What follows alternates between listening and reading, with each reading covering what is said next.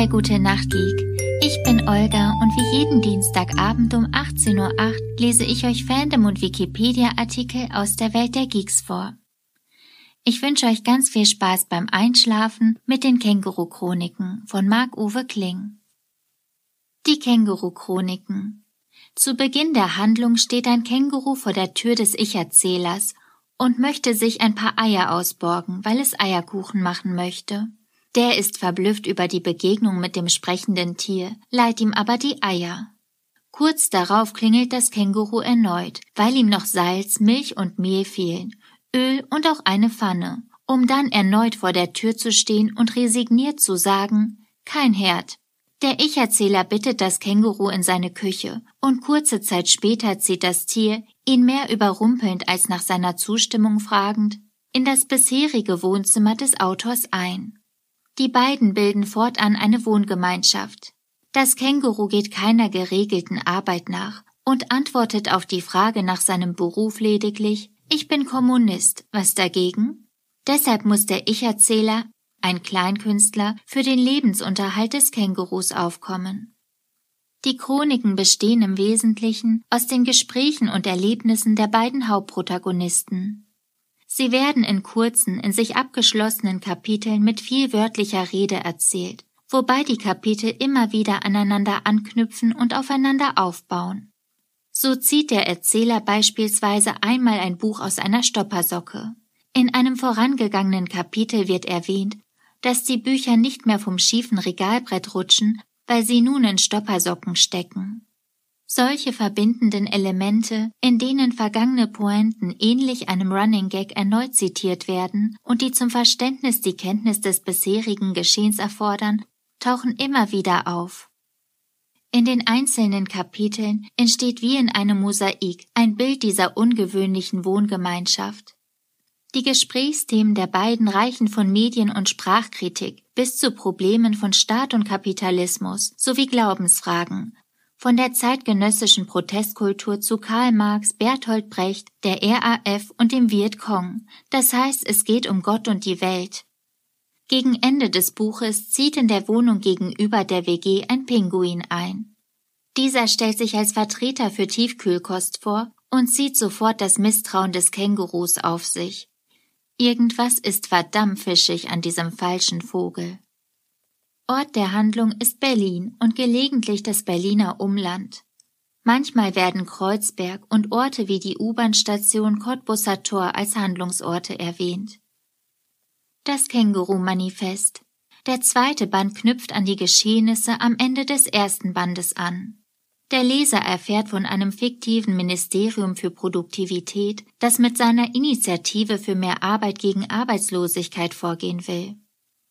Derweil bildet sich zwischen dem Känguru und dem Pinguin eine Rivalität heraus.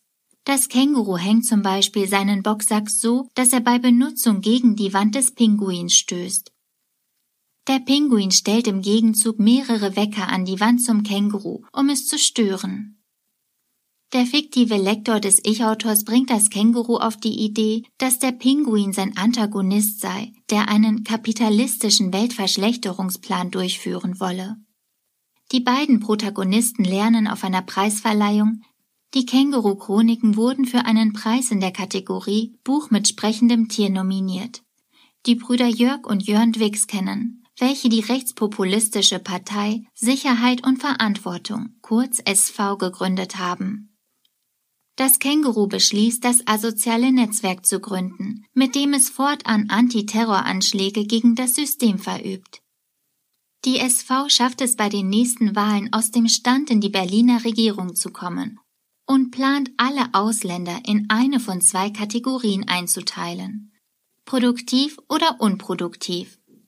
Diese Einteilung wird von dem fiktiven Ministerium für Produktivität vorgenommen, indem der Ich-Autor das Känguru und weitere Mitglieder des asozialen Netzwerks kurz vor dem Ende des zweiten Teils einbrechen, um die dortige Datenbank zu zerstören. Das Känguru, das den Pinguin an der Spitze der Kampagne vermutet, wird zum Ende des Buches als unproduktiv abgeschoben. Im zweiten Teil entwickelt sich zusätzlich zu den losen Kurzgeschichten eine übergeordnete Handlung, wobei die einzelnen Kapitel auch unabhängig voneinander verständlich bleiben. Während die Geschichten des ersten Bandes den, bis auf das sprechende Känguru, typischen Alltag in Berlin erzählen, werden im zweiten Band Institutionen und Handlungen geschaffen, die zwar nicht real sind, so jedoch denkbar wären. Die Känguru-Offenbarung Der dritte Band ist in zwei Teile gegliedert. Das erste und zweite Buch der Offenbarung. Zu Beginn des ersten Teils ist der Ich-Autor schon mehrere Monate allein und in eine Depression verfallen. Jedoch kehrt bald das Känguru zurück. Da es sich jetzt offiziell illegal in Deutschland aufhält, verkleidet es sich stets. Wie sich herausstellt, ist der Pinguin nicht mehr in seiner Wohnung anzutreffen. Der Ich-Autor und das Känguru machen es sich zur Aufgabe, den Pinguin zu finden. Sie gehen dabei keiner besonderen Strategie nach, sondern suchen an vielen verschiedenen Stellen, verpassen den Pinguin aber jedes Mal knapp. Nach der Forderung des Lektors nach mehr Grandeur setzen die Protagonisten ihre Suche im Ausland fort. Davon handelt der zweite Teil. Über New York, Toronto, Brüssel, Seattle, Caracas und nochmals Toronto kommen sie nach Ho Chi Minh Stadt. Es stellt sich heraus, dass das asoziale Netzwerk mittlerweile Sektionen in der ganzen Welt hat. In Ho Chi Minh Stadt finden die beiden eine Fabrik des Pinguins. Um herauszufinden, was dort produziert wird, fahren sie mit dem Schiff den Gütern hinterher. Sie landen auf einer Insel in der Ägäis, die nach dem Vorschlag eines deutschen Politikers an eine Firma verkauft wurde. Das Känguru entwickelt die Theorie, dass die Pinguine die gesamte Welt in einen Flughafen verwandeln wollen. Sie finden die Zentrale der Pinguine, wo kleine Pinguine herangezüchtet werden. Nur knapp und mit Hilfe eines abtrünnigen Pinguins können sie sich ins australische Outback retten. Dort treffen sie auf eine Gruppe von Kängurus, die vom asozialen Netzwerk unabhängig auch gegen das System und die Pinguine kämpfen. Dann folgt ein Anhang, bei dem viele Gegner des Kängurus, zum Beispiel Dwix, wieder vorkommen, um von Antiterroranschlägen heimgesucht zu werden. Das Buch endet damit, dass die Eröffnung des ersten Pinguinflughafens vom Känguru sabotiert wird. Der erste Teil ist ähnlich dem Känguru-Manifest, beinhaltet also einzelne abgeschlossene Episoden. Im zweiten Teil sind die Geschichten jedoch sehr stark aufeinander aufbauend. Gegen Ende bauen die Kapitel direkt aufeinander auf und haben keine separate, in sich abgeschlossene Handlung mehr. In der Känguru-Offenbarung finden sich viele Elemente, die aus Fantasy-Romanen bekannt sind, auf die auch auf der Handlungsebene eingegangen wird. Im dritten Band finden sich außerdem viele innerhalb des Buches wiederkehrende Elemente, beispielsweise dass fast alle Personen, die der Ich-Erzähler und das Känguru im Ausland treffen, zufälligerweise Deutsch sprechen und dies auch jeweils unterstrichen wird. Die Känguru-Apokryphen Im Oktober 2018 erschien ein vierter Band. Der Band enthält mehr als 30 verschiedene Geschichten, die laut Angaben des Autors nicht chronologisch sortiert sind. Jedoch sind aufeinander aufbauende Kapitel wie die die den Charakter Dietmar Köttke enthalten, chronologisch geordnet. Einige Geschichten spielen während der Känguru-Chroniken, einige auch erst nach dem Ende der Känguru-Offenbarung. Manche Geschichten wurden bereits früher in Büchern der Lesedüne veröffentlicht und nun auf das Känguru umgeschrieben. Der Titel Känguru-Apokryphen ist eine Anlehnung auf die eigentlichen Apokryphen, biblische Bücher und ähnliche Schriften, die nicht in den Kanon aufgenommen wurden, und bezeichnet daher angelehnt daran Kurzerzählungen, die es nicht in die Känguru-Trilogie geschafft haben. Hauptfiguren Der Erzähler Protagonist der Chroniken ist ein Ich-Erzähler namens Mark Uwe, dessen Identität folgendermaßen erläutert wird. Er ist ein gebildeter, kritischer und reflektierender junger Intellektueller, ein Vertreter der Berliner Kleinkunstszene. Geboren und aufgewachsen in Baden-Württemberg, lebt er bis zum Einzug des Kängurus allein in seiner Wohnung. Andere Freunde werden nicht erwähnt, und erst gemeinsam mit dem Känguru lernt er andere Menschen in Berlin kennen. Was die Interpretation nahelegt, dass er vor der Begegnung mit dem Känguru noch nicht allzu lange Zeit dort gelebt hat.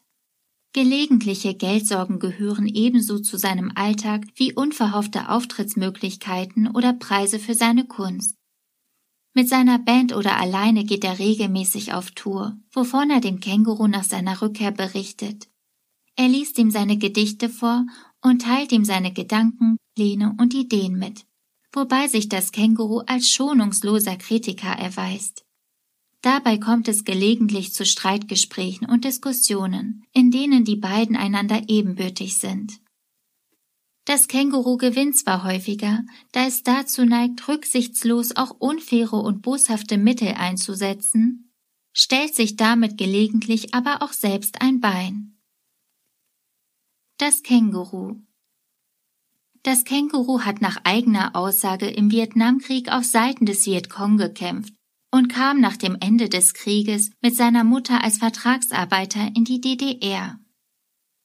Später stellt sich allerdings heraus, dass es im Vietnamkrieg nur noch als kleines Baby aus dem Beutel seiner Mutter dem letzten Hubschrauber der Amerikaner nachgewunken hat. Gegenüber dem Ich-Autor gibt es an, hauptberuflich Kommunist zu sein, meldet sich jedoch im Verlaufe der Geschichte arbeitslos. Es ist ein schonungsloser Kritiker des Kapitalismus und kämpft für eine gerechte Weltordnung, Brot für alle und die Ächtung des sogenannten Musikfernsehens, wofür es die jüdisch-bolschewistische Weltverschwörung e.V. gegründet hat.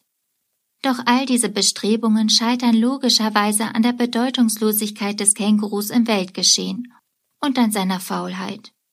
Seine kapitalismuskritische Haltung wird dabei häufig konterkariert, da es sich vom Erzähler finanziell aushalten lässt und diesen zudem als Versuchsobjekt für seine unlauteren Geschäftsmethoden wie aufgezwungene Klingeltonabos benutzt. Das Känguru liebt Schnapspralinen, Schnitzelbrötchen und Eierkuchen mit Hackfleisch, außerdem die Band Nirvana und Spielfilme mit Bud Spencer, aber am liebsten ohne Terence Hill. Es ist belesen und argumentiert radikal und konsequent, benimmt sich aber gleichzeitig oft kindisch, trotzig und bockig es klaut bei jeder Gelegenheit Aschenbecher und ist gelegentlich boshaft und hinterhältig. In brenzligen Situationen steht das Känguru seinem Mitbewohner allerdings selbstlos bei. In seinem Beutel trägt es stets eine Unmenge an Sachen. Oft muss es lange suchen, bis es findet, was es gerade braucht, und zieht dann Bücher, Bolzenschneider, Zeitungen, gestohlene Aschenbecher und vieles mehr heraus. Häufiger kommen die im Beutel getragenen roten Boxhandschuhe zum Einsatz, die zumeist zielsicher gefunden werden. Es arbeitet an seinem unveröffentlichten Hauptwerk, das, so das Känguru, die beiden menschlichen Haupttriebwerke im Titel trägt. Opportunismus und Repression. Gelegentlich zitiert es kürzere Passagen daraus.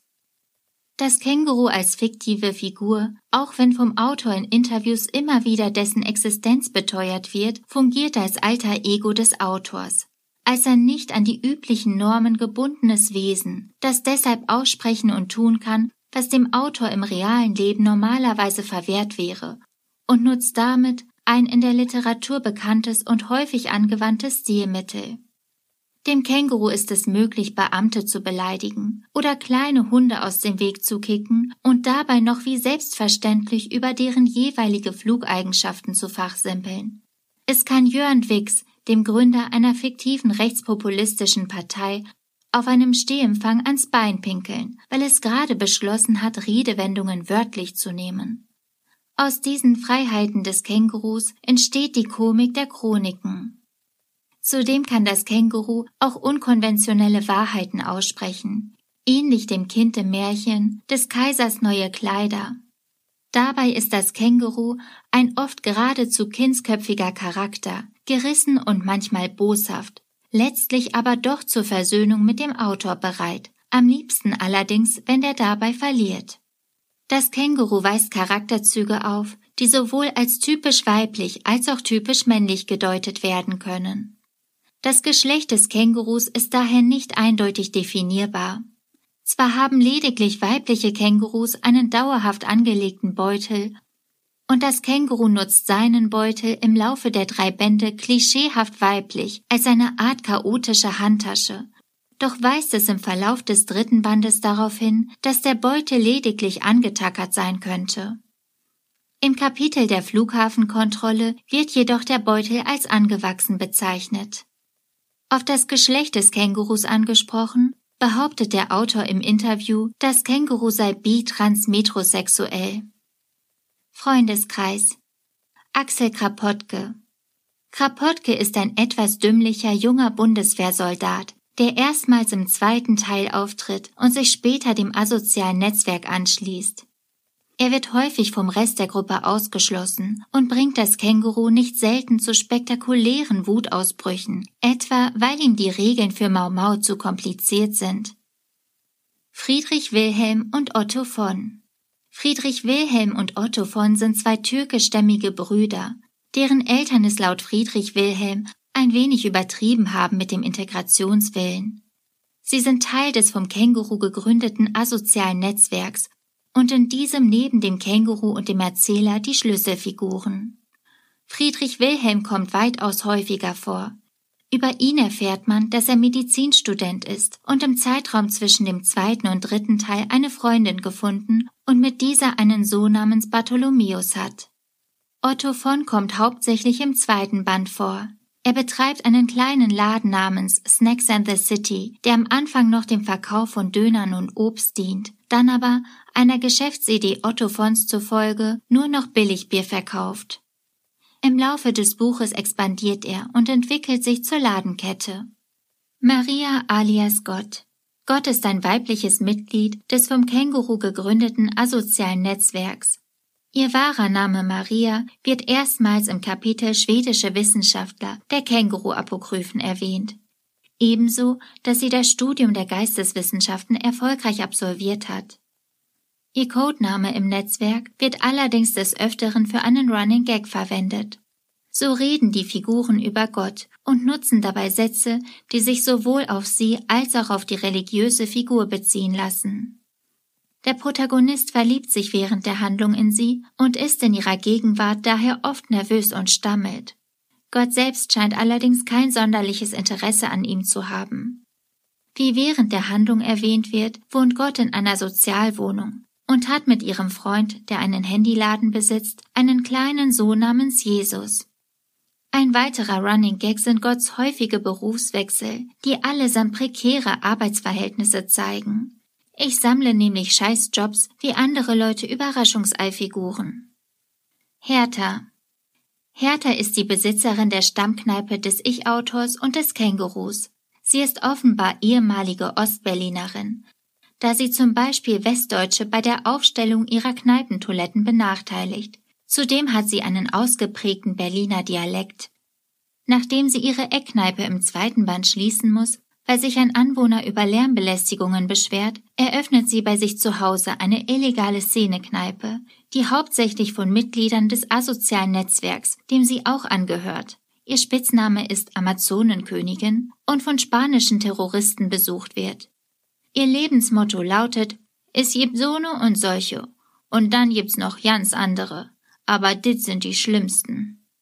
Sarah, Sarah ist eine junge Backpackerin, der der Protagonist und das Känguru mehrfach auf ihrer Weltreise begegnen. Sarah ist eine äußerst aufgedrehte Person, die große Textmassen auf einmal in sehr hoher Geschwindigkeit von sich gibt. Worte wie amazing und awesome sowie die Phrasen it's kind of like und you know sind besonders häufig in ihrem Vokabular zu finden. Grund dafür sind Tabletten, die ihr ihr Psychiater verschrieben hat eine Anspielung auf einen zuvor vorgeführten Gag zwischen dem Protagonisten und seinem eigenen Psychoanalysten. Sarah scheint während der Handlung Interesse am Protagonisten zu finden, so möchte sie ihn zum Beispiel zu einem Konzert einladen. Er scheint sie jedoch als etwas zu überdreht zu empfinden. Wie sich im Verlauf der Geschichte herausstellt, stammt Sarah auch aus Deutschland, woraufhin die zuvor noch auf Englisch geführten Dialoge ins Deutsche wechseln. Antagonisten Der Pinguin Der Pinguin zieht am Ende des ersten Buches in eine gegenüber vom Ich-Autor und dem Känguru gelegene Wohnung ein, in der das Känguru einige Zeit lang gewohnt hat. Kurz darauf wird er vom Känguru zum kosmischen Antagonisten erklärt. Vom zweiten Teil an versuchen Känguru und Pinguin, sich gegenseitig unter anderem durch Lärm zu terrorisieren. Im dritten Band verfolgen der Ich-Autor und das Känguru den Pinguin um die ganze Welt, um dessen kapitalistischen Weltverschlechterungsplan zu vereiteln. Es stellt sich heraus, dass es nicht nur einen, sondern tausende Pinguine gibt. Ihr Anführer ist ein großer Kaiserpinguin. Jörg und Jörn Dwix. Jörg und Jörn Dwix sind Zwillingsbrüder. Sie treten zuerst im Känguru-Manifest auf. Jörg ist Asylrichter, bekannt geworden durch eine Ablehnungsquote von 100 Prozent. Jörn ist Bankdirektor und finanziert die rechtspopulistische Partei Sicherheit und Verantwortung, die sie selbst gegründet haben. Er hat als Autor das Buch Ich bin ja kein Rassist, aber geschrieben. Jörg Dwix ist eine Anspielung auf den österreichischen Rechtspopulisten Jörg Haider. Haider heißt jetzt Wix, sonst ändert sich nix. Der langjähriger Vorsitzender der FPÖ war. Schmidtchen. Schmidtchen eigentlich Kommissar Schmidt, was jedoch vom Känguru konsequent ignoriert wird, ist ein Streifenpolizist, der das Känguru gerne verhaften würde, diesem aber rhetorisch unterlegen ist und deshalb seine berechtigten Verdachtsmomente vergisst sobald er die Wohnung betritt und sich auf eine Diskussion mit verwirrenden Argumenten des Kängurus einlässt. Er kommt nur zweimal in den Chroniken zum Einsatz. Weitere Figuren und Organisationen. Das asoziale Netzwerk. Das asoziale Netzwerk ist eine vom Känguru gegründete Antiterrororganisation. Sie wendet sich gegen den Terror der Medien und der Regierung, der Religion und der Wirtschaft, der Name entstand, da laut dem Känguru die sich sozial nennenden Systeme in Wirklichkeit asozial seien und deshalb eine soziale Organisation sich asozial nennen müsse. In Anlehnung an reale Strukturen in solchen Organisationen kann sich jedes Mitglied und jede Versammlung einen bedeutungslosen Titel geben. Es gibt keine Hierarchien. Auch die vom Netzwerk durchgeführten Aktionen, sogenannte Antiterroranschläge, können beliebig benannt werden. Der Psychiater.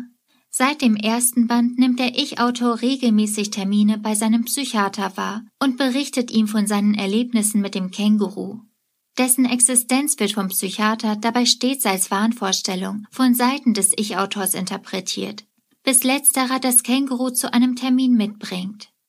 Der Psychiater erleidet daraufhin einen psychischen Zusammenbruch, begibt sich selbst in Behandlung, verdrängt die Existenz des Kängurus und versucht im Folgenden weiterhin den Ich-Autor von dessen Nichtexistenz zu überzeugen.